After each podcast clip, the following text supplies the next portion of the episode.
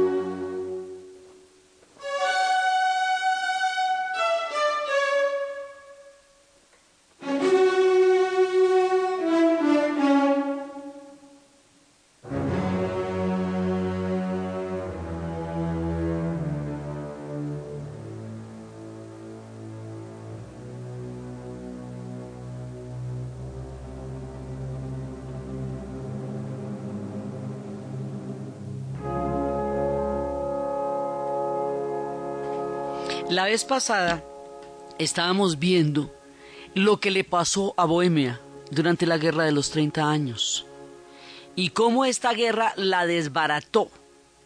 Y eh, ya en la guerra duró de 1618 a 1648. Para 1621 ya Bohemia había perdido todo chance, habían arrasado su, digamos, su rebelión, habían eh, hecho la, la, ejecución de los 27 mártires, habían eh, impuesto todo una, un estilo de dominación. Entonces, y habíamos visto cómo esta guerra era muy compleja y tenía diferentes etapas que había empezado como una guerra religiosa que originalmente empezó en Bohemia pero que luego se van involucrando más potencias y se va metiendo Francia, se va metiendo Suecia, se va metiendo todo el mundo y termina siendo una guerra devastadora. Pero a la hora del té, ¿quién la ganó? O sea, pues ahí sabemos quiénes perdieron y que Bohemia quedó vuelta a ¿Quién la ganó? Los Augsburgo la ganaron. Y al ganar los Augsburgo la guerra de los 30 años, quedan empoderadísimos de la, digamos, del imperio de la Europa Central. Es ahí cuando ellos se constituyen en un superimperio. Y lo van a hacer durante tres siglos, hasta finales del siglo XIX y hasta comienzos del siglo XX, cuando ya empiece a agotarse el imperio después de la Primera Guerra Mundial, caiga el imperio que entonces será austrohúngaro y todos los demás imperios en la caída de las águilas. Pero de aquí para adelante, esto es su turno, su chance en la historia. La oficina de prensa de ahora en adelante va a quedar en Viena y ellos van a ser los duros durísimos. Entonces, aquí hay una cosa que muestra lo relativa que es la historia. Resulta que, desde el punto de vista checo, la pérdida de la Guerra de los 30 años, la derrota de Bohemia, es el comienzo de lo que ellos llaman la era de las tinieblas. Y ellos llaman la era de las tinieblas a todos estos siglos en que el nacionalismo checo quedó inhabilitado como un proyecto político. Debajo del gran poderío de los Augsburgo, el nacionalismo checo no tenía ninguna, ningún chance y solamente lo tendría y solo se volvería nación cuando los Augsburgo se desbaraten por dentro y, y, el imperio caiga después de la Primera Guerra Mundial. Entonces, de aquí, después de la Guerra de los 30 años, hasta el siglo XIX, cuando a partir de la decadencia y digamos ya de la crisis en que va a entrar el imperio entonces austrohúngaro, digo entonces austrohúngaro, pues que es que eso solamente va a ser austrohúngaro en el siglo XIX. Aquí y en los siguientes siglos, antes del XIX, esto es austriaco. Luego vamos a ver, cuando ya estemos con los húngaros y tal, porque es que vamos a oír hablar del imperio austrohúngaro y antes oíamos hablar era del imperio austriaco. Austriacos son estos manes como imperio solamente hasta el siglo XIX. Del siglo XIX en adelante, con una cosa que se llama el compromiso, se va a establecer una doble monarquía, o sea, una biarquía entre los austriacos y los húngaros. Pero de cuento se los echo más adelante cuando estemos con los húngaros. Entonces resulta que el nacionalismo checo se va a ver, eh, digamos, detenido en el tiempo y solamente en el siglo XIX va a volver a surgir con la fuerza necesaria para crear un, esta, para hacer viable esta idea de nación que los checos tenían tan temprano en su, en su formación como pueblo. Entonces, para ellos, ese hecho, el hecho de que a ellos los germanicen, que les impongan el catolicismo, que lleguen los jesuitas, que los austríacos impongan su cultura sobre la cultura checa. Es lo que ellos llaman la noche, el, tiempo de las tinieblas, porque el mundo eslavo checo particular queda sometido bajo el imperio de los Augsburgo.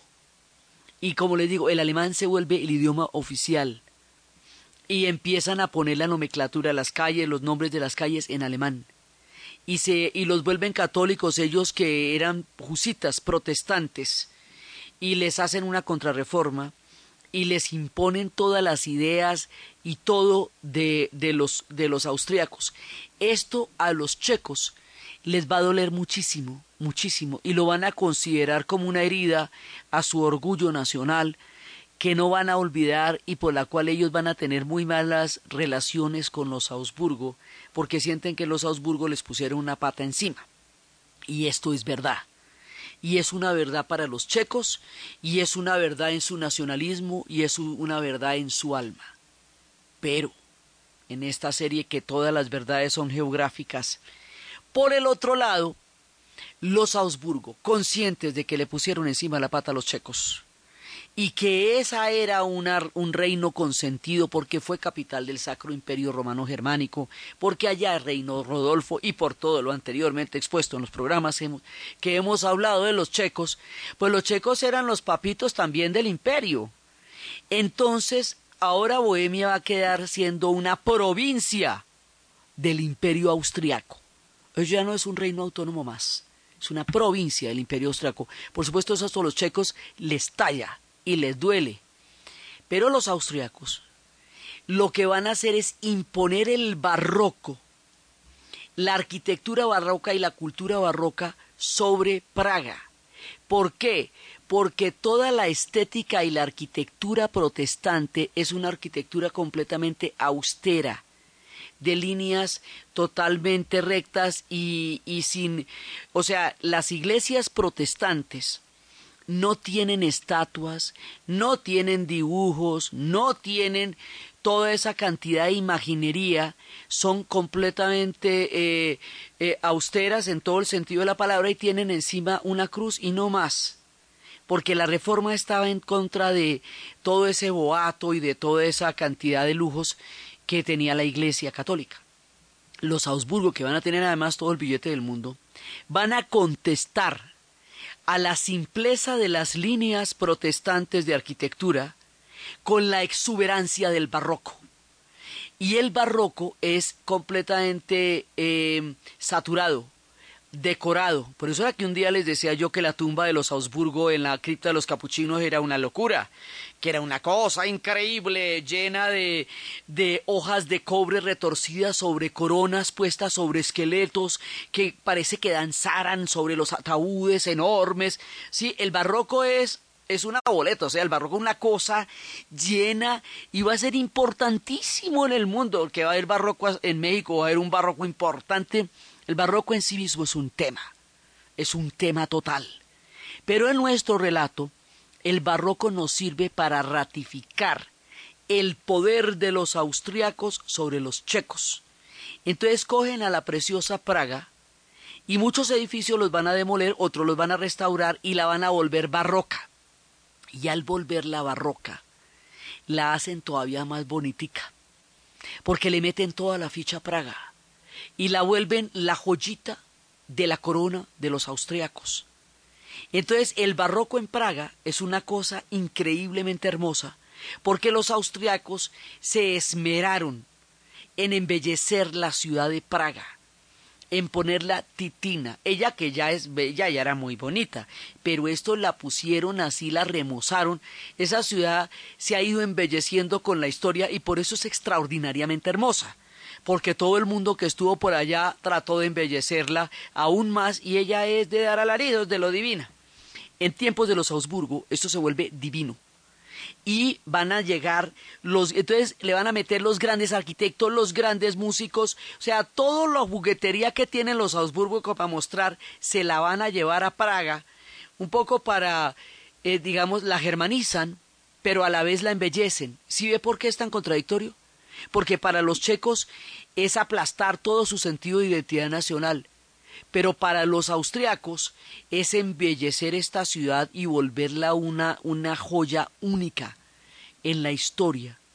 Y las dos cosas pasan a la vez. Entonces, cuando decimos que es la época de las tinieblas, no es que ellos hayan retrocedido al comienzo de los tiempos donde no había ni caballos. No, es que su idea de Estado nacional no se puede desarrollar bajo el imperio de los Habsburgo porque hemos visto y veremos que en todos estos países de Europa del Este, porque esta es una historia regional, siempre todos se van a ver sometidos al orden del imperio de turno y no van a poder ser más fuertes que los imperios que les pongan las botas encima. Ese es parte del drama tan tenaz que tenemos con estos pueblos de Europa del Este. Entonces, Augsburgo mata a Bohemia. O sea, Bohemia no puede ser y los checos no pueden ser checos ni nación, sino una provincia del imperio austriaco. Pero qué provincia, óyeme, la más titina. Entonces, ¿qué pasa? Que en ese momento van a llegar los grandes, pero los grandes, los escultores, van a llegar toda la, eh, toda la plana mayor del arte y los, eh, los Augsburgos son muy mecenas. Van a desarrollar una, un, digamos, un, un gran apoyo al arte, motivo por el cual, en un momento dado, Praga y Viena van a rivalizar y motivo por el cual Viena se va a volver la exquisita ciudad que hoy es, porque Viena, bueno, te digo, Viena es Viena, la capital del imperio de los Augsburgo, que de aquí para adelante son palabras mayores. Entonces, van a llegar allá los músicos, van a, además, llegan los grandes eh, arquitectos y los grandes escultores. Y los escultores, Ferdinand Brokoff, y Bernard Brown empiezan a, hacer una de las grandes estatuas del puente de Carlos. ¿Se acuerda que toda la ciudad es Carlos? Hay un puente que es el puente de Carlos que rivaliza con los puentes más bellos de la tierra, que alguna vez habíamos hablado junto con los puentes de Isfahán o junto con los puentes de Florencia. El puente de Carlos en Praga es una cosa muy bella y está lleno de estatuas que van simbolizando diferentes momentos de la historia checa hasta una estatua de una espada que defenderá la ciudad de sus peores días. Esos, esas estatuas van a ser hechas por los grandes escultores de la época bajo el mecenazgo de los Augsburgo. Sin embargo, son figuras también de los grandes checos. Para que la cosa nos quede clara, que aquí van a pasar las cosas más importantes de la cultura de la época, que es lo que hace los checos bien refinados de por sí, cultos como ellos solos, exquisitos, y les cae la exquisitez y el refinamiento de los Augsburgo, eso también va a hacer que los checos sigan siendo cada vez más, eh, más titinos. Y lo son, son un pueblo sumamente sofisticado de suyo y por el carácter con que pertenecieron a los Augsburgo durante la era del imperio. Entonces ya les digo, eso a ellos les genera una contradicción, pero a Praga la pone hermosísima para demostrar que ellos siguen siendo muy importantes, que con ellos es la cosa, Mozart va a estrenar Don Giovanni en 1787 en el Teatro Nostitz de Praga para demostrarles cómo era la cosa de importante en su momento.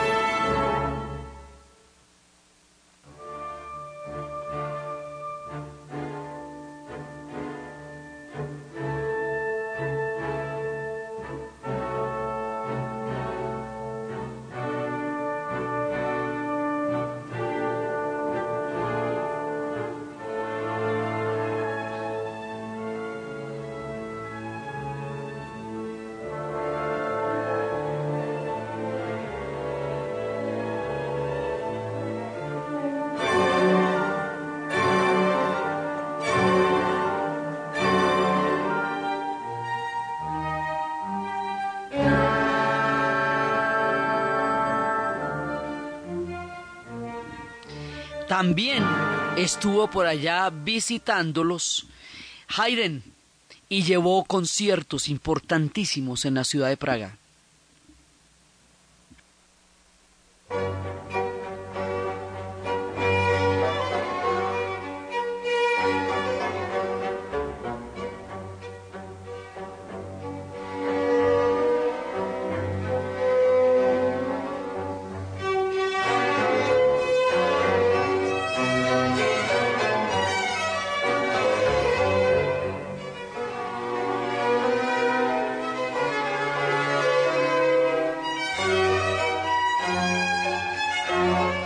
También estuvo Beethoven eh, visitándolos por allá. Mejor dicho, los grandes de la época iban a Praga o estrenaban en Praga o visitaban Praga. Entonces, pues si le, añadimos el barroco en la arquitectura y todos estos personajes en la música, más los escultores que llegaron allá, más los pintores, a la ya profunda eh, idea de cultura que los checos tenían, se le va a añadir la idea de cultura que tienen los Augsburgo, que es monumental. Y a pesar de la, de la contradicción con su espíritu altivo e independiente, de todas maneras la influencia de los Augsburgo le va a dar mucho brillo y mucho esplendor a Praga, aunque ella ya no sea un reino autónomo.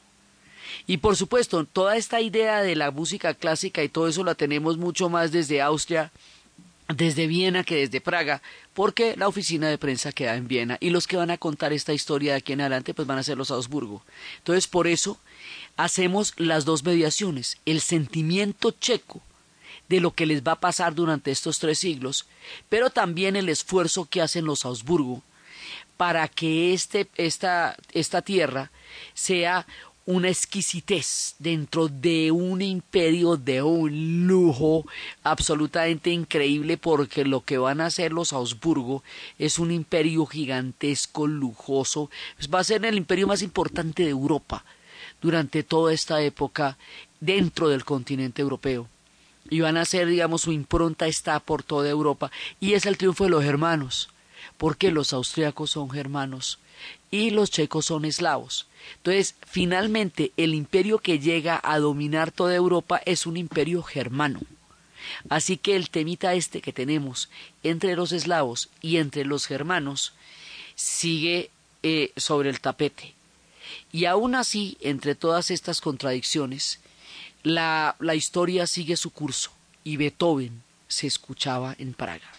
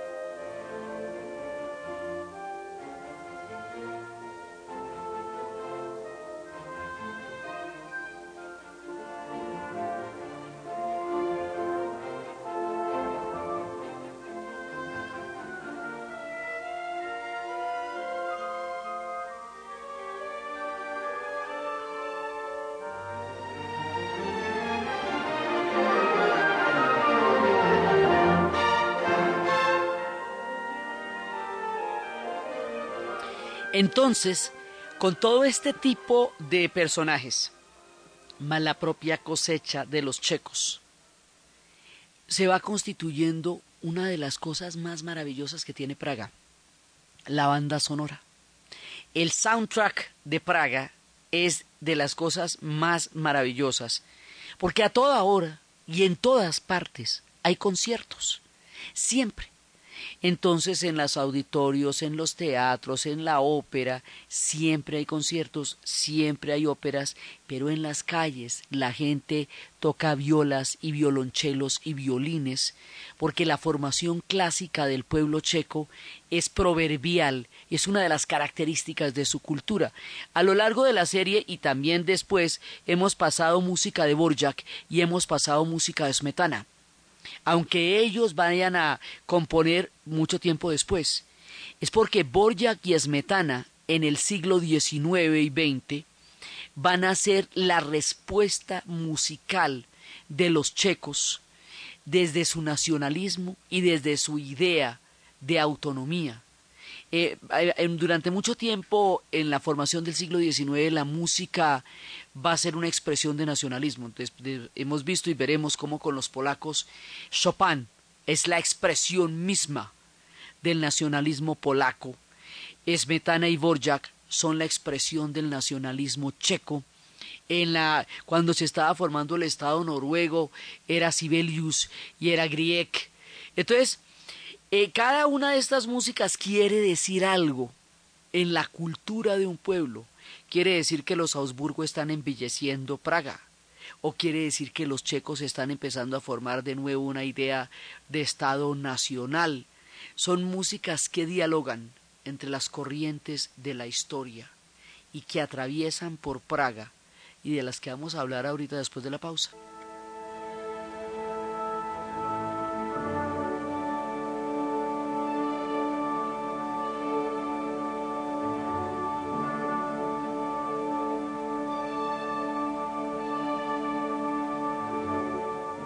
A esta hora puede llegar un dolor de estómago. Mejor ten a mano Buscapina. En Caracol Radio, esta es la hora. En Caracol Radio, son las 10 de la mañana y 33 minutos. Si te da en la casa, ve hasta la esquina. Si te da en la oficina, ve hasta la esquina. Si te da en el carro, en la calle, en la plaza, en el banco o en el parque, ve hasta la esquina. Un dolor de estómago tipo cólico o retorcijón te puede dar en cualquier lado. Y para aliviarlo, solo tienes que ir hasta la esquina, porque ahora encuentras Buscapina en tiendas. Buscapina, experto en tu zona abdominal, ahora en la tienda de la esquina. Las tiendas deben cumplir con las condiciones esenciales y procedimientos de servicios farmacéuticos conforme al folleto Tienda Segura. Es un medicamento, no exceder su consumo. Si los síntomas persisten, consulte a su médico. Indicación analgésico antiespasmódico. Última hora Deportiva Caracol. El presidente del Montpellier, Luis Nicolín, señaló este domingo, cuando le preguntaron por la posible llegada de Diego Armando Maradona al club en una entrevista de televisión, que ya ha alcanzado un compromiso con un técnico para la próxima temporada que sustituirá a René Girard, sin desvelar si se trata o no del pelusa argentino. La Cobalt Tools 400 en Las Vegas será la tercera válida de la serie NASCAR Sprint del año 2013 y donde el piloto colombiano Juan Pablo Montoya partirá desde la casilla número 25. Por problemas en el clima no se pudo llevar a cabo la clasificación el día viernes y por consiguiente los pilotos partirán desde su posición en el campeonato de la categoría. La carrera está pactada para que se largue después de las 2 de la tarde hora colombiana. El mediocampista alemán del Real Madrid, Mesut Özil fue sancionado con la pérdida de seis puntos en el carnet de conducir y una multa de 500 euros por haber realizado un giro prohibido. Este caso se añade a los recientes problemas de tráfico que han tenido el francés Karim Benzema y el brasileño Marcelo, también del Real Madrid. El fútbol hoy en Colombia tras el empate ayer entre Itagüí y Quindío 1 por 1 y la victoria del Cúcuta 2 a 1 sobre Tolima. A las 3 y 15 Petrolera ante Envigado y Will ante Junior. 5 y 30 Santa Fe Cali y Nacional Patriotas. Y a las 7 y 45 de la noche Once Caldas Medellín.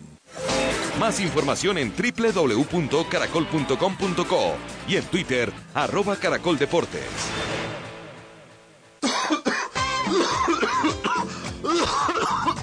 Oiga, ¿usted sabe que es bueno para tos? Para esa tos, mijito, dejar de fumar. Ahí este sí.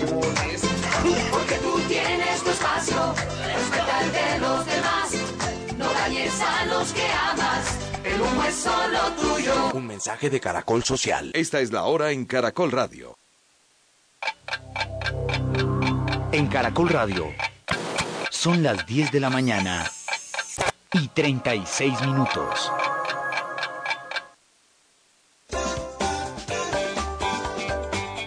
Caja Sonora. Espacio radial de Confama para oírte mejor. ¿Y vos cómo votaste el miedo? No, a mí me da miedo. Pero a pesar de ese miedo, Diana se hace la citología cada año. Ella sabe bien que lo que dice el ginecólogo Omar Méndez es más que cierto. No, definitivamente para prevenir el cáncer de cuello, que decíamos es el que causa mayor muertes por cáncer en Colombia, siempre hay que estar pendiente es hacer la citología anual. Y Diana lo sigue al pie de la letra. Me casé a los 20 años y desde eso me la practico. Hoy ella sabe que no solo es quien se casa, por eso se la recomienda a toda amiga que inicia su vida sexual. O sea, no es que yo me voy a sentar con ustedes, ella desde la citología no, pero si hablamos del tema, inmediatamente yo les digo que se, se la deberían de hacer, aunque sea incómoda. Te esperamos en una próxima emisión. Con fama. Vigilado Superintendencia del Subsidio Familiar. Pax, Pax, alivian un Pax. Congestionado, bien maluco, la cabeza se me explota, necesito mejorar ya. Pax, Pax, alivian un Pax. Tratamiento sintomático de resfriado común es un medicamento, no excede su consumo, leer indicaciones y contraindicaciones. Si los síntomas persisten, consulta a su médico. Registro sanitario INVIMA 2009 M009170. Caracol Radio. Más compañía.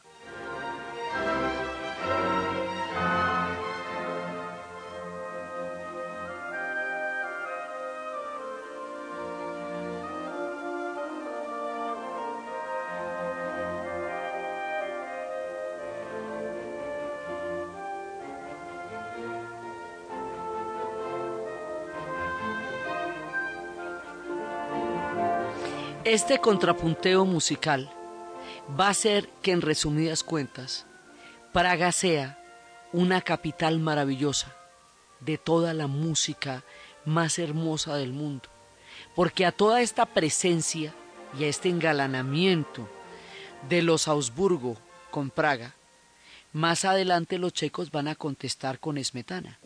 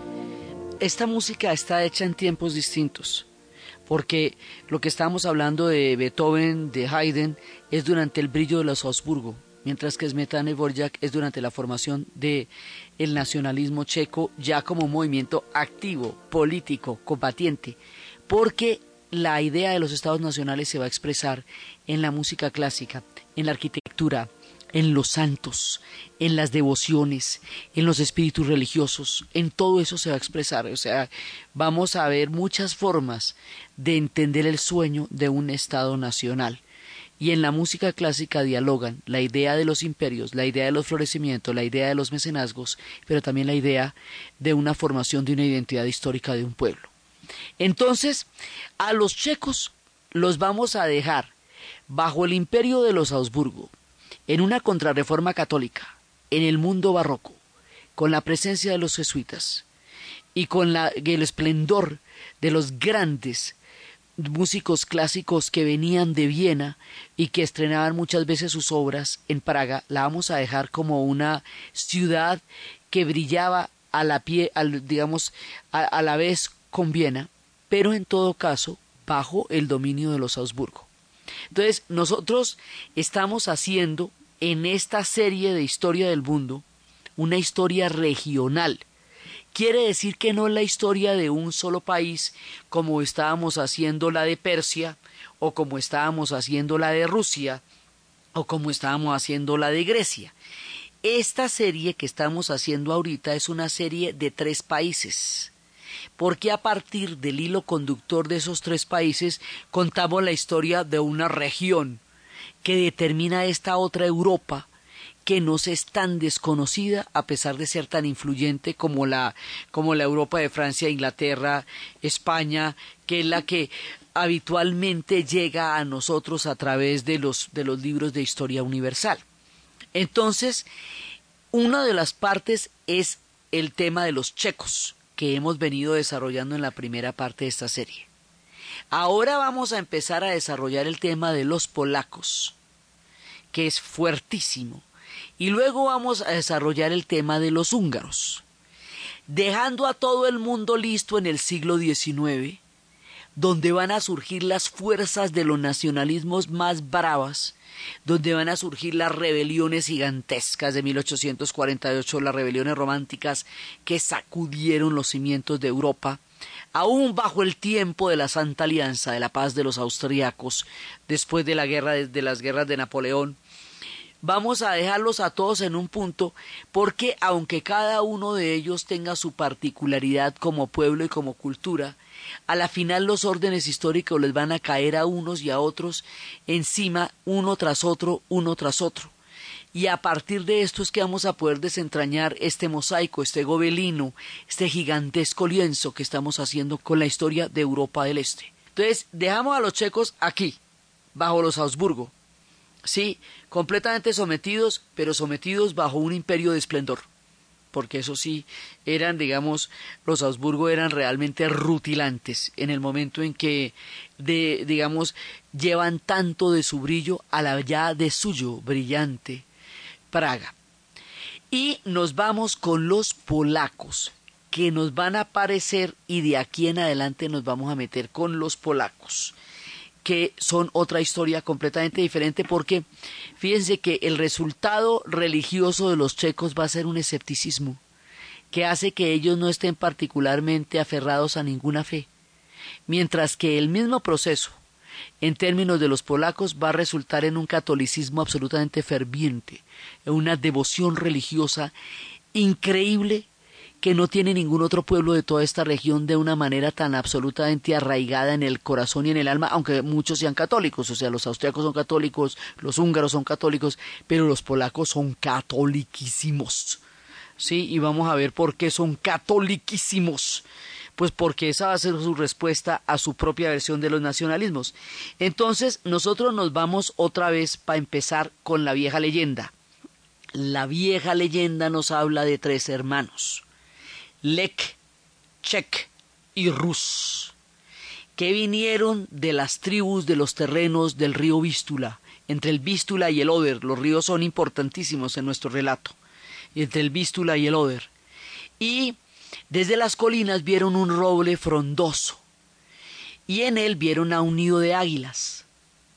Lek que es el mismo nombre de donde se llamaba Lech Wałęsa, ¿se acuerda? El de los astilleros, el de Solidaridad, el que se ganó el premio Nobel. Bueno, Lech, este es un nombre polaco porque es la leyenda. Lech decidió quedarse ahí y adoptar para el escudo, para su propio escudo, el águila blanca, que es el águila polaca. Mientras que Rus decidió irse para el este. Y cuando Rus se va para el este es cuando se va a encontrar con los, eh, con, con los eslavos y van a formar la, la tribu de Rusia, de Rus. Y Chek se fue para el sur y allá estableció su terreno. Del resultado de estos tres hermanos es que de Rus nació Rusia, de Chek nació Chequia, como se llaman ellos a sí mismos, Chequia, y de Lek nació Polonia. ¿Ve? Esa es la, la leyenda fundacional. Entonces, a diferencia de Hungría, eh, por ejemplo, que fue parte del Imperio Romano, Polonia no va a ser parte del Imperio Romano. Allá no llegan. Polonia queda en el Báltico, arriba, en una llanura, donde se van a establecer. Pole significa llanura, de donde viene el nombre Polonia, mientras que Balcán significa montaña, de donde viene el nombre Balcanes. Entonces ellos van a estar es arriba, hay una llanura que viene desde Rusia, o sea, están los montes Urales y luego se proyecta una gran llanura y esa gran llanura va bajando desde Rusia y va a llegar hasta Polonia pasando por Hungría. Les digo que eso es una llanura porque cuando lleguen los mongoles lo van a encontrar planito y van a andar por ahí. Entonces, donde quiera que esté planito, eso se aparecían. Entonces, nosotros tenemos idea, pues hay vestigios de habitantes polacos, digamos, de lo que es Polonia, desde el siglo VI, pero nosotros empezamos con el año 966, en donde hay el primer soberano polaco, que es Miesco I, y que eh, se va, él se va a casar con una princesa checa. ¿Se acuerda que los checos están desde antes? Se va a casar con una princesa checa que se llama Dobrawa. Y van a ser el primer paso hacia la cristianización de la nación polaca, que originalmente era una nación eh, pagana. Entonces, cada uno de estos se va a cristianizar en algún punto y esa cristianización marca su pertenencia a todo este continente europeo que, que va a estar tan determinado por la fe cristiana.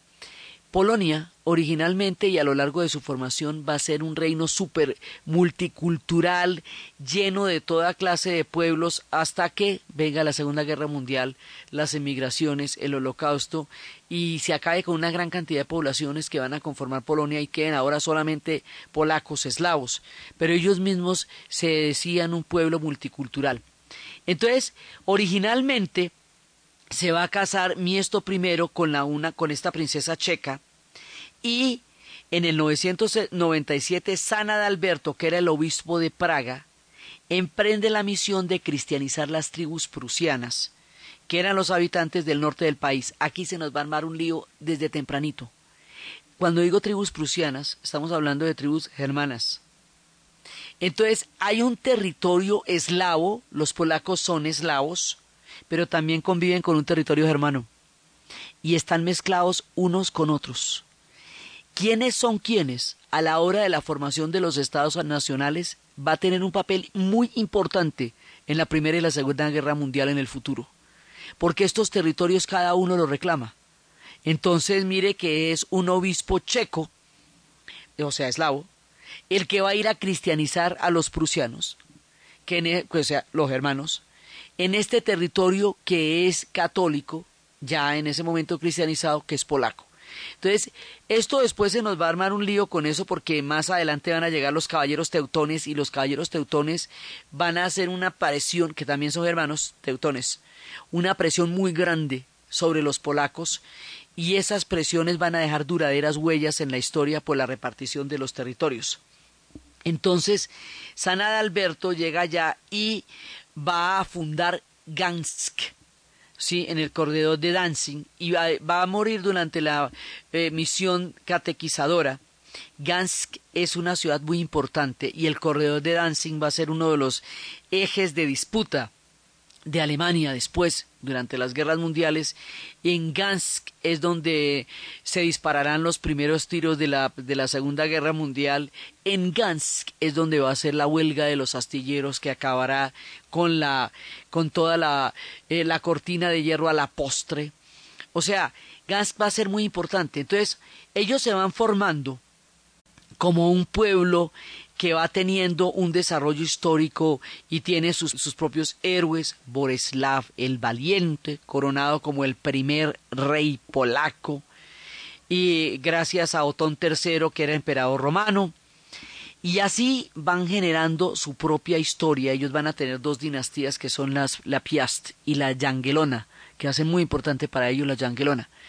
Y los polacos van a ir formando su historia poco a poco y se van a ir permeando de la pluralidad de otras poblaciones y van a llegar a ser muy importantes hacia el siglo XIII y les, van a llegar los mongoles que, que los atacan después de cuando los mongoles venían de Kiev y de Rusia.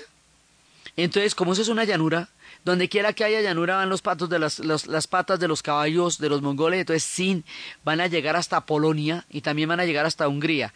Hagamos el ejercicio de situarnos en el país que hoy se llama Mongolia, cuya capital es Ulan Batur, de montarnos en un caballo y llegar hasta Polonia. A ver, ¿qué es esto?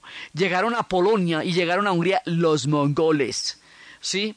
Entonces a esta gente le van a tocar muchas invasiones, muchísimas invasiones, y se van a unir con el Gran Ducado de Lituania para combatir un enemigo común, que van a ser primero los mongoles y luego la Orden de los Caballeros Teutónicos. Entonces va a haber un tiempo en que el Ducado de Polonia y el Ducado de Lituania van a estar juntos y van a fundar. O sea, esta gente tiene un desarrollo histórico temprano poderoso. En 1364 van a fundar la primera escuela superior polaca, la Universidad de Cracovia. Y en la Universidad de Cracovia van a tener más adelante a un alumno brillantísimo que se llamará Nicolás Copérnico, que va a ser una de las revoluciones más grandes del pensamiento y la ciencia de las que recuerde Occidente. O sea, ellos van desarrollando una cultura absolutamente importante y van a ser, como les digo, muy tolerantes con todos los demás pueblos y se van a, eh, ellos van a empezar, digamos, todo su, su pelea contra los caballeros teutones, que los va a definir mucho y esa pelea contra los caballeros teutones es la que va a desarrollar este problema entre los hermanos y los eslavos en Polonia. O sea, el tema de los hermanos y los eslavos se maneja de una manera en la República Checa y de otra manera en Polonia, pero siempre es el mismo temita, germanos contra eslavos. Y lo mismo se va a manejar en Rusia, germanos contra eslavos, porque a Rusia también llegaron los caballeros teutones. Entonces, se va formando este reino de Polonia y nosotros vamos a ver cómo se va formando el reino de Polonia, cómo va surgiendo su nacionalismo, cómo van teniendo sus propios íconos, cómo van a desarrollar este sentido de la fe, cómo van a tener esos personajes tan importantes como la Virgen de Shestasowa y cómo van a llegar a ser un gran pueblo hasta que lo repartan cuando lo reparten. ¿Por qué los van a repartir?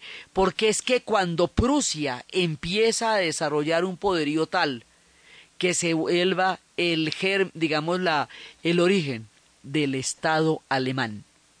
Cuando Austria siga siendo el imperio que ya dejamos montado y cuando Rusia se vuelva semejante imperio con los Romanov, estos territorios, que si son germanos, que si son eslavos, que si son teutones, que si son prusianos, van a quedar dentro de poderes muy grandes, razón por la cual en el futuro se van a repartir a Polonia y la van a desaparecer.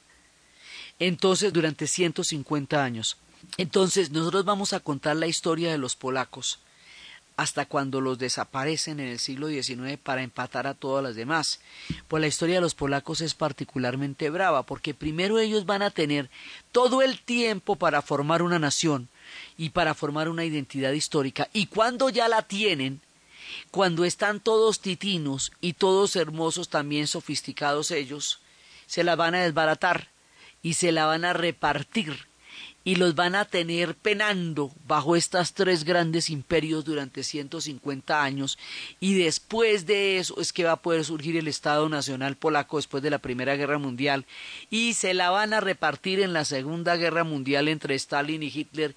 Y luego Stalin va a dominar Polonia hasta que caiga el muro de Berlín y empiece por solidaridad el movimiento que en el futuro llevará a la caída de la Unión Soviética y después de eso los polacos finalmente sean libres. O sea, es común a estos tres pueblos, a los checos, a los polacos y a los húngaros, que se formen como estados nacionales en un sentido cultural, histórico, musical, esencial, religioso, eh, grande, que cuando ya estén ahí los aplasten los de turno sean estos los Augsburgo, sí, o sean estos los otomanos, como en el caso de los de los húngaros también, que después todos juntos vayan a desarrollar un sentido del nacionalismo durante el siglo XIX y finalmente, después de la Primera Guerra Mundial, cada uno de ellos se vaya a volver un Estado nacional y que luego los cojan los rusos y los alemanes y luego los rusos. O sea, eso le va a pasar a todo el mundo,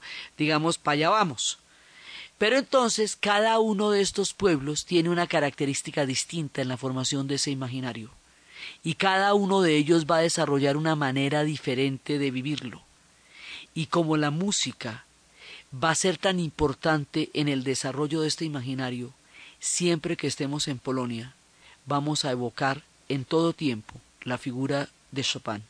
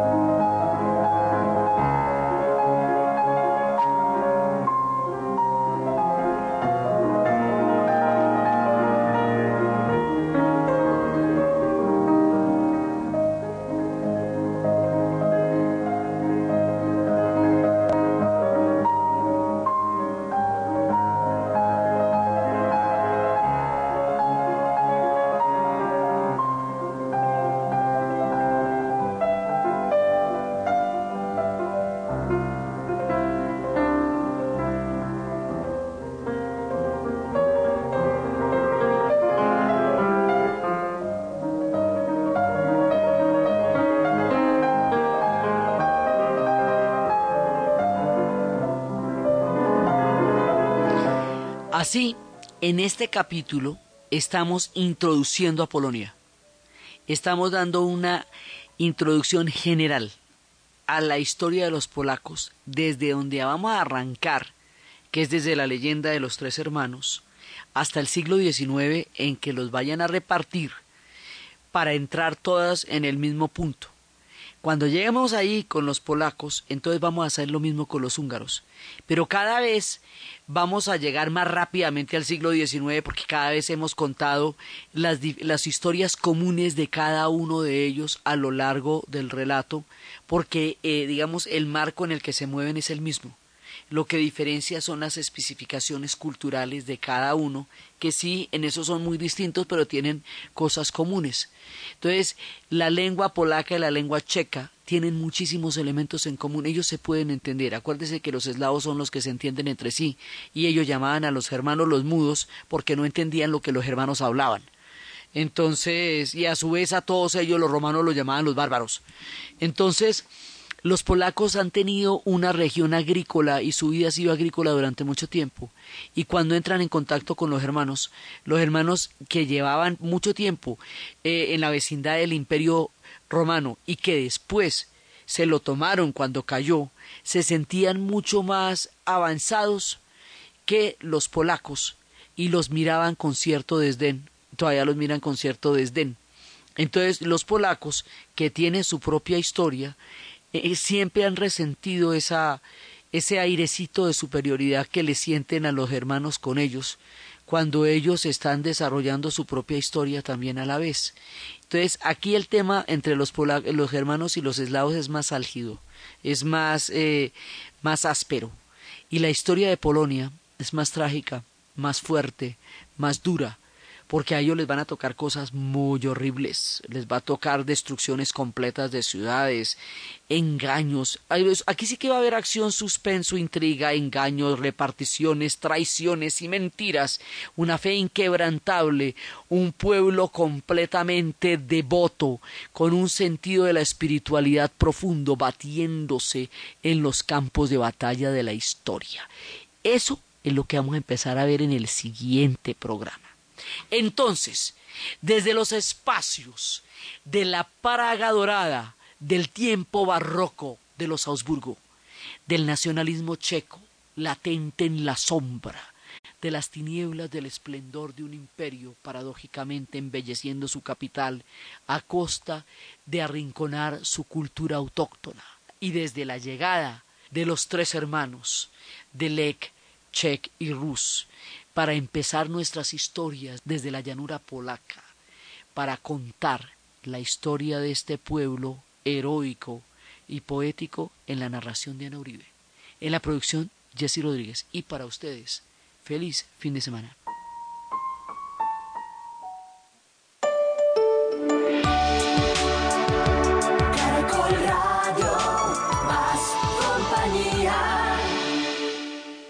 Porque los colombianos tenemos amigos como arroz. Flor Huila, el arroz de los colombianos. En Caracol Radio, esta es la hora. 11 de la mañana.